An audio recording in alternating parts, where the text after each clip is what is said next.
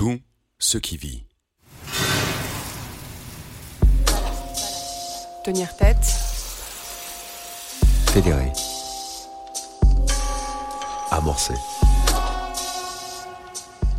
Si le mouvement socialiste historique a compté de nombreuses voix animalistes, force est de constater que l'une de ses branches, l'anarchisme, a témoigné d'un intérêt plus appuyé encore. De Louise Michel à la formation ces dernières décennies des principales organisations animalistes ou antispécistes, la pensée libertaire irrigue la cause animale. Son désir de mettre en évidence l'ensemble des processus sociaux de suggestion, de domination et de hiérarchisation n'y est pas pour rien. Ce texte raconte la création dans les années 1910 et 1920 de deux communautés végétaliennes, dans l'Aisne puis l'Indre-et-Loire. À la tête de la première, une militante féministe, un ancien serrurier et un ancien tailleur de pierre. Il est pour eux question de rompre avec le capitalisme industriel et de refuser d'user de sa force sur des êtres sensibles. À la tête de la seconde, ce même serrurier. Ne pas exploiter les animaux, c'était, disait-il, voir advenir la révolution immédiate troisième volet de notre série Lutte animale, lutte sociale, par Elie Marek et Elias Boisjean. Une lecture de Mélanie Simon Flanza et Cyril Choupas. L'époque voulait la moustache fournie, recourbée vers les pointes. On dira même que c'était là l'une des marques de l'homme de gauche, sa moustache. Lui Rimbaud, lui, la portait drue, large certes, mais taillée nette aux commissures. En dessous, la mâchoire est forte, de même le front au-dessus.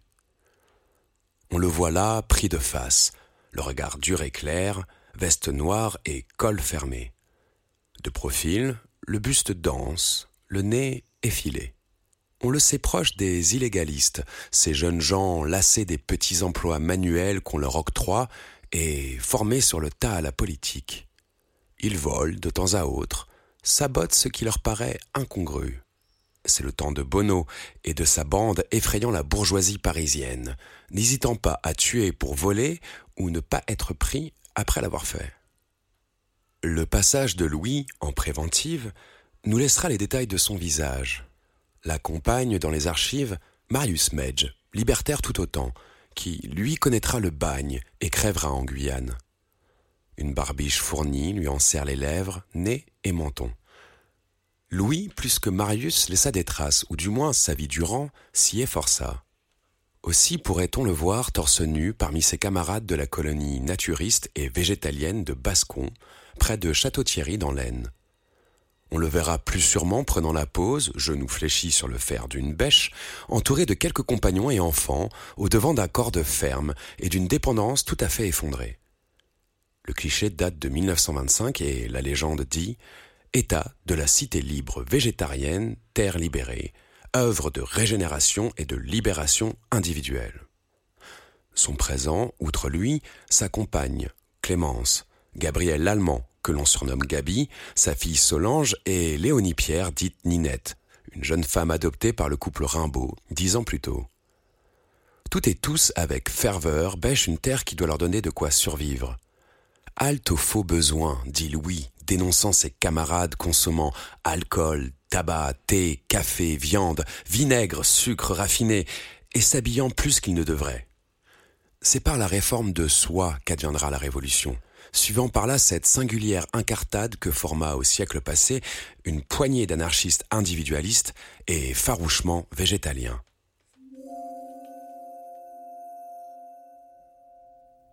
Des caisses sur le dos, les flancs, tout un bric-à-brac d'obus et de mitrailles pour ceux qui s'en vont mourir, pour ceux qui le leur ordonnent, des hybrides à l'étymologie douteuse. Sans doute est-ce assez pour les mépriser juste ce qu'il faut. Ça non, ils n'ont pas l'élan cabré du destrier de ce comte consul, un jour empereur, ça non. David ne peint pas les mulets. Alors, ils marchent temps et temps dans la boue et le sol troué, la caillasse et la neige, les fossés et les routes qui font des montées et des pentes. Autour d'eux, on parle allemand, français, anglais ou italien. Sans doute, ça ne leur importe que peu. Il y a des camions sales, des hommes avec des gros sacs et d'autres avec des tissus rougis sur la face, ou des qui appellent leur maman. Les mulets avancent en file, parfois, lentement, toujours. seul le soleil semble songer à eux, confiant ses ombres à chacun de leurs pas.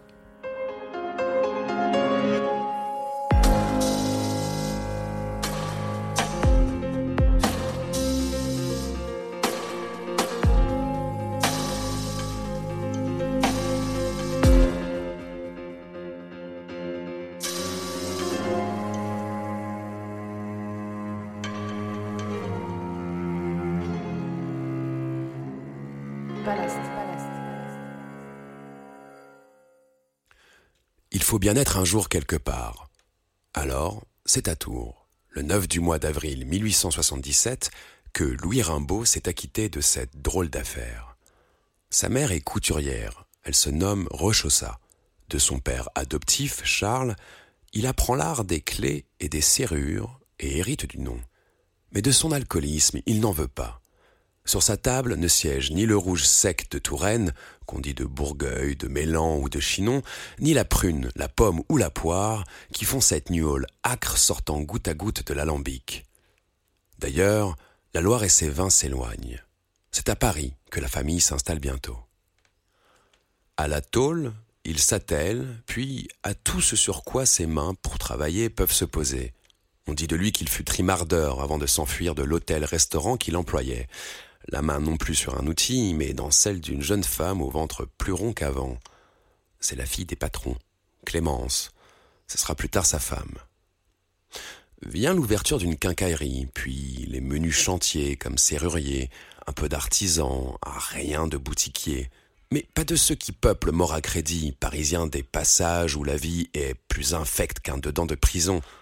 On le croit plus humble, moins vorace, et peut-être est-ce en raison de cette douceur qu'il abandonne le magasin pour la vie publique. Durant quatre ans, il se fait politicien. C'est qu'il croit encore en l'élection et se reconnaît radsoc du parti radical des Gambetta, des Daladier et des Mendès France. C'est à Livry, bientôt Livry-Gargan, commune pavillonnaire de la Seine, qu'entre l'an 4 et l'an 8 de 1900, Louis siège au conseil municipal. On ne sait ce qu'il y vit, ce qu'il y dit, tout juste peut-on l'imaginer promener son ardeur, son regard et sa personne dans une bourgade que l'urbanisation bouleverse. Ici une banlieue toute célinienne encore, celle où officie le médecin Bardamu. Un hôtel de ville aujourd'hui détruit ou à la façade ravalée. De vote, toutefois, il n'est bientôt plus question. Il s'agit désormais de s'abstenir. Et le mouton noir n'est pas seul en son troupeau. Des sept ou huit enfants de la famille, c'est selon, plusieurs se déclarent à un moment de leur vie anarchistes. Et c'est plus jeune que soi qui entraîne.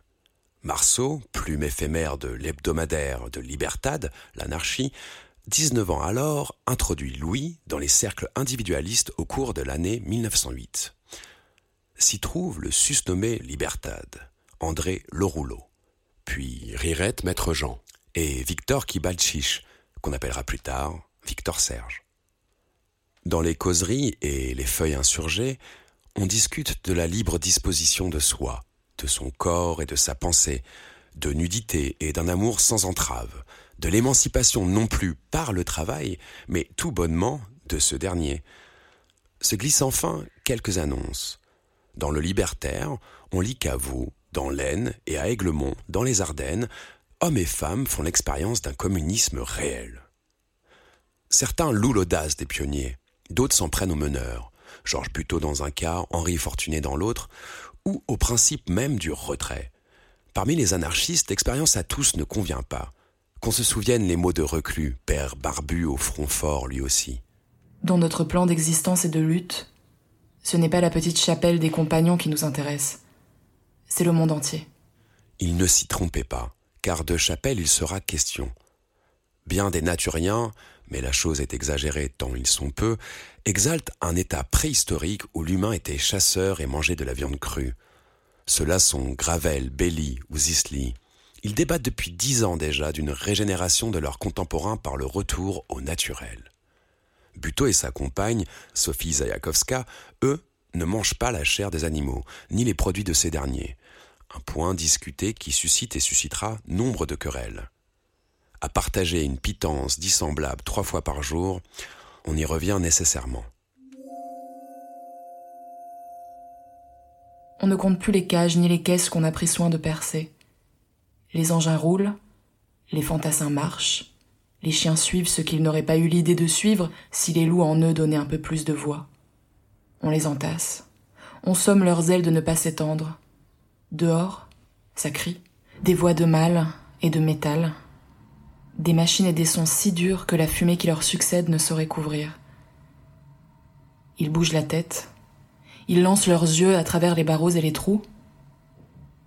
Il leur arrive de vomir quand la fumée ou les gaz obstruent leur bec. Ils ne savent rien de la patrie, d'Odessa ou des chanceliers au poil argent. Tout juste savent-ils, bientôt lâchés dans le vent, qu'il leur faudra livrer des messages qu'ils portent à leur cou au creux d'un petit tube. Un fort est tombé ici. L'armée a gagné l'ouest, là. Et nombre d'entre les pigeons reviendront pour repartir encore, domestiqués qu'on dit.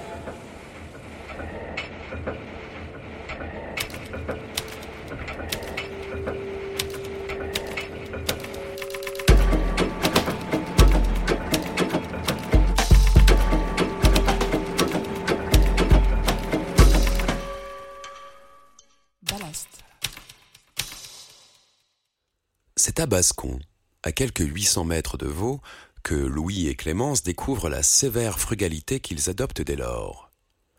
Louis dira du lieu qu'il s'agit là de la première école de la pratique végétarienne qui fut fondée. Georges et Sophie y auraient donné l'essor d'un nouvel idéal de libération humaine s'étendant à la bête qu'on ne sacrifiera ni n'attellera. Mais Georges est irascible et Sophie, pour vivre, elle confectionne des fleurs en plastique. À Louis revient la bêche, celle sur laquelle il a le pied posé sur le cliché de 1925, celle qu'il préfère au soc de l'arère et de la charrue, bien que celle-ci lui entaille le talon. L'homme creusera la terre pour une année seulement. À Bascon, comme à Vaux, le partage est la seule règle d'une laïque et perpétuelle communion. De Louis, on retiendra une singulière hostie, soit une recette au nom de ce lieu, à merveille, la basconnaise illustre le principe de l'infinie variété alimentaire. L'accumulation des ingrédients le prouve. Elle sera composée de toute verdure potagère, de racines crues, ces dernières nettoyées à la brosse à main dans l'eau courante, accompagnées de radis roses et de salsifis, de légumes secs, haricots et autres fèves, de toutes les variétés de choux crus, d'amandes et de blé trempés dans l'eau froide, ces deux aliments allié au reste faisant de la basconnaise un mets complet de soutien et de force. À Bascon, néanmoins, Clément et Louis ne restent guère. C'est à la ville qu'ils retournent, convaincus des bienfaits d'un crudivorisme scientifique et militant. Une balle s'est perdue dans sa patte pour lui en ravir l'usage. Alors, il file dans les tranchées fort des trois qu'il lui reste. La nuit, il glisse son pelage blanc dans le noir d'un abri allemand. Certains des siens s'approchent pour une caresse, peut-être un peu de chaleur. Alors les soldats se surprennent à sourire. Un qui n'a plus de gras et qu'un peu de peau miaule à l'entrée d'une étable effondrée par le temps ou les tiratifs. Un sergent dompte le sauvage de ce qu'il convient de lait. Sur les parapets, un félin lèche son poil non sans soin. Un autre s'est habitué aux armes du camp qu'il a élu pour des raisons qui ne doivent qu'assez peu au tracé des nations. Un autre encore fait des ronrons au retour d'un sous-lieutenant aimant. Ils doivent être l'innocence tout incarnée, ces animaux qu'on ne mange pas. On raconte même que, boches comme bouffeurs de grenouilles, leur feu parfois se tait quand, soudain, surgit un joli mignon chat dans la mire ennemie. Ils échouent au pavillon sous bois, à deux pas de Livry. Tandis qu'à Romainville, qui est tout près, un peu plus à l'est, se poursuit autour de l'anarchie et sous forme potagère la geste communautaire de laine. Louis fonde avec quelques-uns son propre milieu libre. Aux clés et aux serrures, il retourne dans un atelier qui occupe ses mains. Végétariens et végétaliens s'affrontent alors sous ce même toit, dans cette même fabrique, et bien vite les trajectoires s'éloignent. Et c'est aussi le moment de Bono, et les compagnons des pavillons ne sont pas des derniers à être inquiétés. De lui, à l'époque, une historienne écrit. Il commet quelques escroqueries à l'assurance, mais l'illégalisme n'est pour lui qu'un pis-aller. Point de crime ni de vol, mais la prison tout de même, car on ne sait jamais, croit-on, dans les préfectures et commissariats. Tandis que Louis simule la folie pour mettre fin à sa préventive, on dit que Lénine enfourche une bicyclette pour, depuis Paris, visiter Bascon et ce qu'il reste de la colonie. La guerre passe. Les anarchistes se déchirent. Les plumes de seize d'entre eux écorchent les plus pacifistes et soutiennent l'entente. Il y a la Kropotkin et le vieux Jean Grave. De tous, le lustre en prend un certain coup. Lui Rimbaud prend sa part dans les affrontements. Il est mécanicien chez les frères Licot dans le 20e arrondissement de Paris, avant d'être réformé à quelques mois de l'armistice. Puis, à la tôle, comme avant aux clés et aux serrures, il retourne. Sa verve l'emporte, mais ne satisfait pas le petit patronat. Parmi les métallos, il hausse la voix plus encore et se retrouve de nouveau élu comme secrétaire d'un comité de grève, par les camarades cette fois. Peut-être profite-t-il de ces soirées d'alors pour, seul ou avec Clémence, prêter l'oreille aux conférences régulières qu'assurent Georges et Sophie, de passage dans la capitale. Il adhère à la fédération anarchiste et publie dans le Libertaire les détails des conseils ouvriers syndiqués qu'il souhaite généraliser parmi les travailleurs. Il entend là concurrencer la CGT et celle-ci, partant, se méfie de l'homme, autant que l'éléphant se méfie de l'abeille, songe-t-on à l'alimentation, il revient cependant, et peu à peu, à elle seule, il se dédie.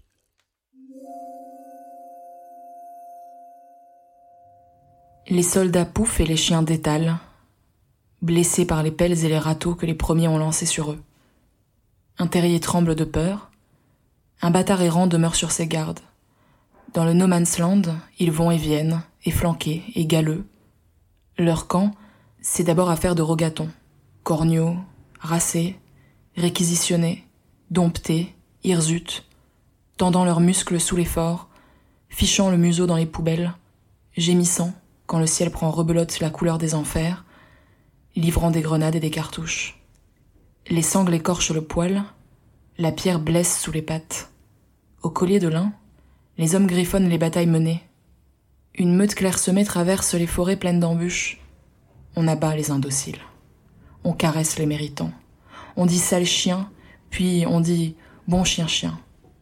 Ce brave Rousseau l'a juré. Jamais l'animal ne saura ce que c'est que mourir. Mais Rousseau n'a jamais pris des obus sur la gueule. Ce brave Kant l'a juré. L'homme compte parmi ses droits celui de tuer les animaux.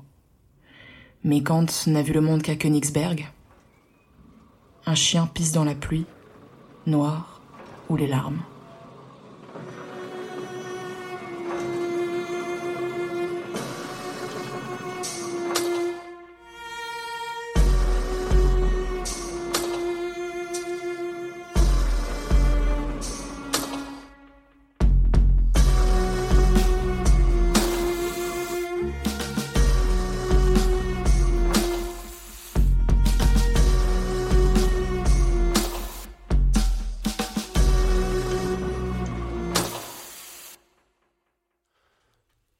Terre libérée. Point de départ et de chute. L'hiver 1923-1924 voit arriver à Louine, non loin de Tours, les fondateurs de la cité végétarienne imaginée par Louis. Ils s'établissent dessus les alluvions de la Loire, près d'une pinède et de pièces d'eau multiples, sur dix hectares d'une terre fertile, déposée là par le fleuve. On cultive la vigne, non pour le vin, mais pour le fruit. On récolte des pommes, des poires, des noix et autres coques. L'alambic, lui, est remisé. C'est à des jus frais et sucrés que l'on pense. Le dimanche, des repas préparés par Gabi, cuisinière de son état, sont partagés avec voisins et visiteurs. C'est qu'ils se pressent pour voir de leurs propres yeux l'expérience. Le néo-naturien se fait l'écho de cet enthousiasme. Louis y dresse d'élogieux bilans et raconte, forçant le trait, les péripéties quotidiennes du lieu. Aussi est-ce grâce à son audace, lit-on, que la main brisée, il put sur lui-même pratiquer une opération sauvage, avant de partir en pleine fièvre, gagner une clinique parisienne pour s'y faire soigner. Qu'on se soit lassé du bougre, ou qu'un mot trop fort ait semé la grogne, Georges et Sophie coupent peu à peu les ponts avec terre libérée, à moins que le contraire ne soit autrement vrai. S'il a les mains écorchées par l'outil, Louis s'abîme plus encore dans la propagande. Il dénonce les gourmets, noceurs, pervertis et ivrognes, s'en prend aux mangeurs de cadavres, carnivores et autres nécrophages. La liste des aliments proscrits, poisons et faux besoins, n'a de fin. Car lui en est certain, les végétaux suffisent pour vivre. Aux insatisfaits de l'estomac, il rétorque avec un mépris tout médical.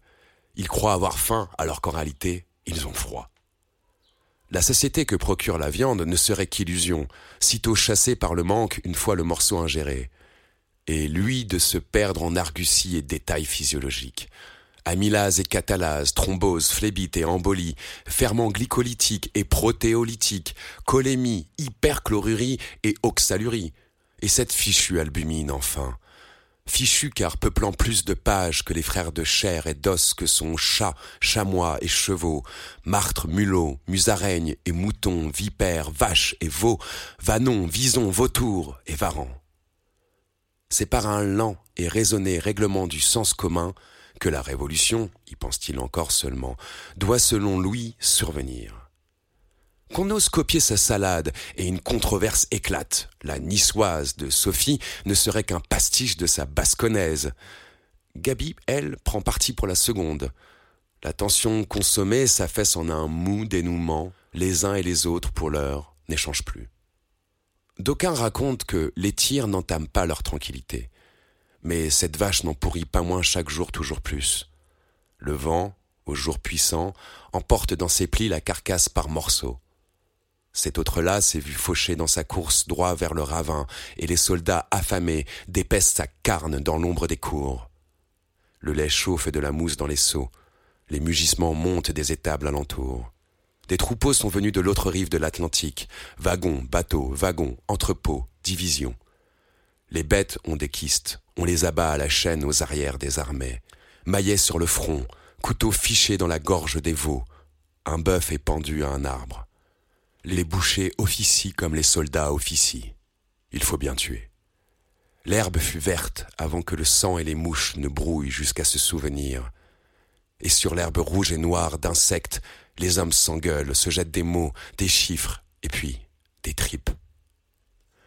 L'année 1926, la tuberculose emporte Clémence, et avec le souvenir de sa main et de son ventre rond les remplace Gabi, que l'épithète camarade accompagne dans un texte signé de son nom. Gabi, l'épithète est rien de plus, car d'elle, il n'y a rien, ou presque rien que nous sachions. Et d'une poutre sur laquelle il se tient en équilibre, Louis tombe. Il aurait été poussé par un élève qui l'instruisait à la charpente, dont la présence en ce lieu étonne, une sorte de russe blanc fasciste et mystique. Louis a alors cinquante-cinq ans et il perd l'usage de ses jambes et ne se déplace plus qu'à la force de ses bras. Gabi, le quittant, quitte aussi la colonie, et sa fille avec elle. Le voilà seul, qui s'agite avec difficulté auprès de Léonie, cette dernière soignant l'infirme, qui la prend pour femme après l'avoir choisie comme fille. Il n'oublie pas de s'en justifier, car si le mariage est une institution bourgeoise, c'est aussi une formalité de prudente garantie contre l'exaction des hommes et de leurs lois. L'offensive de 1940 leur livre quelques réfugiés dont il faut prendre soin. L'occupation, elle, les laisse de nouveau esselés, et la fin de la guerre tout autant, sinon quelques étrangers venus. Gandhi enverra des émissaires visiter Terre libérée, et lui leur répondra la vraie coopération ne peut être efficace que par le moyen du végétalisme, qui fait qu'un homme n'a plus besoin de rien, ou presque, et qui fait qu'un capitalisme ne trouve plus assez de ressources d'exploitation. Qu'en dire les visiteurs? On ne le sait. Un fameux dictionnaire biographique du mouvement ouvrier clôt ainsi l'entrée qu'elle dédie à notre homme qui s'étend au fait de la décennie. Louis Rimbaud vécut les dernières années de sa vie dans la misère, dans des bâtiments qui menaçaient ruine et ostracisés par les paysans des environs qui n'aimaient guère ce couple marginal. On oserait fin, plus juste. Retrouvez tous les articles à l'adresse revue-ballast.fr.